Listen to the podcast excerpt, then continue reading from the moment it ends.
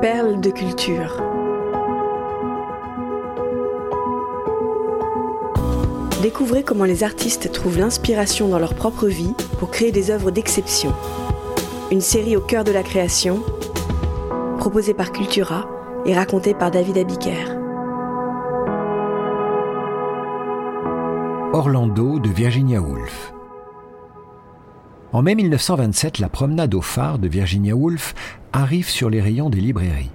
C'est probablement le roman le plus autobiographique de l'auteur britannique.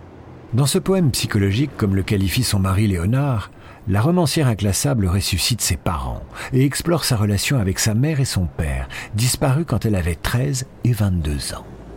Le livre est édité par Hogarth Press, la maison d'édition que Virginia et Léonard ont fondée en 1917. Hogarth Press doit son nom à la Hogarth House, la maison des Wolves située à Richmond, un faubourg de Londres. D'abord tiré à 3000 exemplaires, l'ouvrage connaît un petit succès. Cette réussite ne change pas grand-chose au moral de son auteur. Chaque période d'écriture est pour Virginia Woolf une épreuve. Plonger dans les profondeurs de l'âme pour la promenade au phare a été une souffrance. Elle est en proie à la dépression et à la fatigue. Que faire? Selon elle, le meilleur moyen pour se reposer est encore de prendre la plume. Elle veut se lancer dans un texte court, plaisant, léger, plein de fantaisie. Elle s'attelle à la biographie imaginaire d'un personnage baptisé Orlando. Enfin, pas si imaginaire que ça. Orlando est en réalité une déclaration d'amour à son ami, Vita Sackville-West. Le 14 décembre 1922, lors d'un dîner à la Hogarth House, Virginia Woolf, 40 ans, rencontre Vita Sackville-West, de 10 ans sa cadette. La première est une femme de lettres à l'esprit rebelle, appréciée par les critiques et les intellectuels. La seconde est la fille d'un baron et une romancière déjà célèbre. Elle est mariée au diplomate Sir Harold Nicholson, dont elle a deux garçons, mais elle ne cache pas son attirance pour les femmes. Le couple Sackville-West-Nicholson forme ce qu'on appelle aujourd'hui un mariage ouvert. Ils s'aiment, mais chacun est libre de vivre d'autres aventures. La base de leur union n'est pas l'exclusivité, mais le respect mutuel et un sens commun des valeurs. Entre eux, la chair n'est pas essentielle. Vita a d'ailleurs pendant longtemps entretenu une relation avec l'écrivaine Violette Tréfusis. Elle a même fugué avec elle, provoquant un petit scandale dans la haute société anglaise. Lady Vita se moque des conventions. Elle s'est toujours battue pour le droit d'aimer hommes et femmes comme bon lui semble. Chez les Woolf, la relation entre Virginia et Léonard est purement platonique. C'est simple, Virginia ne ressent aucune attirance sexuelle pour son mari. Elle lui a précisé dès 1912 avant leur mariage. Leur couple repose sur l'honnêteté et l'égalité. La fragile Virginia va succomber à Vita la passionnée. Mais pas immédiatement. Le lendemain de leur rencontre, Virginia Woolf note dans son journal qu'elle a passé la soirée assise à côté d'un grenadier moustachu. On comprend que derrière ce visage masculin, elle parle de Vita, qui a l'habitude de s'habiller en homme. Si ses manières masculines lui déplaisent, Virginia est toutefois fascinée par cet aristocrate marié à un ambassadeur qui a voyagé en Perse et qui ne cache pas sa bisexualité. Virginia sent que sa voisine aux cheveux courts et à l'allure androgyne évolue dans un autre monde, attirant. Cinq jours seulement après ce fameux dîner, Vita, elle, décrit dans une lettre à son mari Harold l'effet que sa nouvelle amie fait sur elle.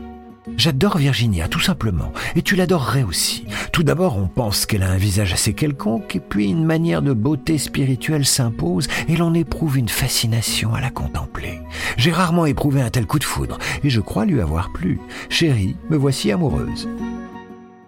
Les deux femmes se voient et s'écrivent régulièrement. En compagnie de Vita, Virginia expérimente différentes émotions. Elle découvre les plaisirs de l'amour, mais aussi la jalousie. Vita est en effet une femme volage. Mais Virginia s'enflamme inéluctablement pour cette amie qui lui offre un profond sentiment de protection. Dans son journal, elle confie sa passion. Vita a cette lueur douce des bougies.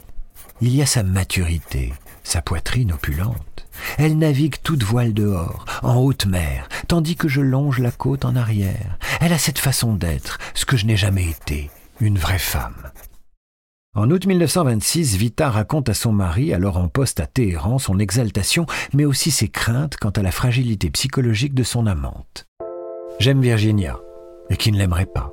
L'amour que l'on peut éprouver pour elle est d'une toute autre sorte, une chose mentale, une chose spirituelle, si tu veux, une chose intellectuelle. Elle m'inspire un sentiment de tendresse. Elle m'aime, ce qui me flatte, mais je meurs de peur en raison de sa folie. Je crains d'éveiller en elle des sensations physiques. En octobre 1927, Virginia Woolf se lance dans l'écriture d'Orlando. Elle sait que le livre va tourner autour de Vita, sa nouvelle muse. Elle lui demande d'ailleurs si elle n'a pas d'objection à ce qu'elle devienne la source de son histoire. Vita est transportée de joie et terrifiée à l'idée de se voir projetée dans un roman. Elle lui donne néanmoins sa permission. Tous les jours, après le thé, Virginia s'installe à sa table pour écrire avec plaisir. Elle rédige si vite qu'elle n'a pas le temps de retaper son texte à la machine. Cela ne lui est jamais arrivé auparavant. La vie aventureuse et romanesque de Vita, digne d'un roman, est inspirante. On y visite des pays étrangers, un château mythique offert par la reine Élisabeth à ses ancêtres. Virginia Woolf intègre tout cela dans son livre. Orlando est la biographie fantastique d'un héros qui ne vieillit pas. Il traverse les âges, du XVIe siècle à 1928, année de la parution du livre, côtoie Shakespeare et assiste à l'invention de l'électricité, du télégraphe et de l'automobile. Surtout Orlando change de sexe à peu près à mi-parcours, à la suite d'un long endormissement. D'homme il devient femme. C'est bien la même personne, le même désir sexuel, mais le regard de la société sur lui change. On le sait, Vita a l'habitude de s'habiller comme un monsieur. Avec Virginia, elles sortent parfois toutes les deux en pantalon. Virginia adore se déguiser et déteste les robes de bal et les tenues guindées. Porter des vêtements de garçon l'amuse beaucoup. Elle aime cette transgression. Dans Orlando, le personnage se rend compte que son identité sexuelle dépend de ses vêtements. On peut lire dans le livre cette phrase devenue célèbre. Ce sont les vêtements qui nous portent et non l'inverse. Et Virginia Woolf poursuit. Ils moulent nos cœurs, nos cerveaux, nos langues selon leur bon plaisir. Si l'homme et la femme avaient tous deux porté les mêmes vêtements, il est possible que leur vision du monde eût été la même. Dans chaque être humain se produit un basculement d'un sexe à l'autre, et souvent ce sont les seuls vêtements qui conservent l'apparence mâle ou femelle, cependant qu'au-dessous, le sexe est à l'opposé même de ce qu'il est au-dessus. Dès 1928, grâce à sa relation avec Vita Sackville-West, Virginia Woolf aborde la question de l'identité et de la fluidité des genres. Au-delà du masculin et du féminin, Orlando est d'abord une personne.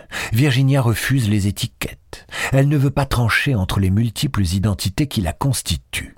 Elle ne se considère ni comme une épouse ordinaire, ni comme une lesbienne. Comme son amie Vita, elle est une femme mélangée, ambiguë, indéfinissable.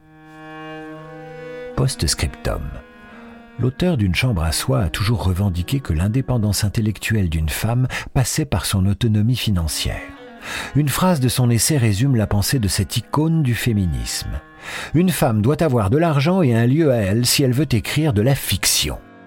Quand elle sent que la folie est sur le point de l'emporter et de l'empêcher définitivement d'écrire, Virginia Woolf prend la plume une dernière fois pour s'adresser à son mari. Je commence à entendre des voix et ne peux pas me concentrer. Alors je fais ce qui semble être la meilleure chose à faire. Tu m'as donné le plus grand bonheur possible. Je ne peux plus lutter. Je sais que je gâche ta vie, que sans moi tu pourrais travailler. Et tu le pourras, je sais. Je ne pense pas que deux personnes auraient pu être aussi heureuses que nous l'avons été.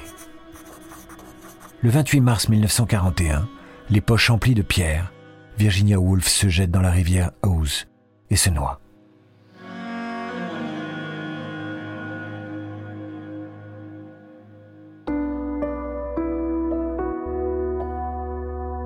Perle de culture est un podcast Cultura produit par Création Collective. Texte de Julien Bordier, raconté par David Abiker. Rédaction en chef, Éric Leray. Curation, Frédéric Benaïm. Réalisation, Léo Gagnon. Générique, Alto Music. Naming et création graphique, St. John's.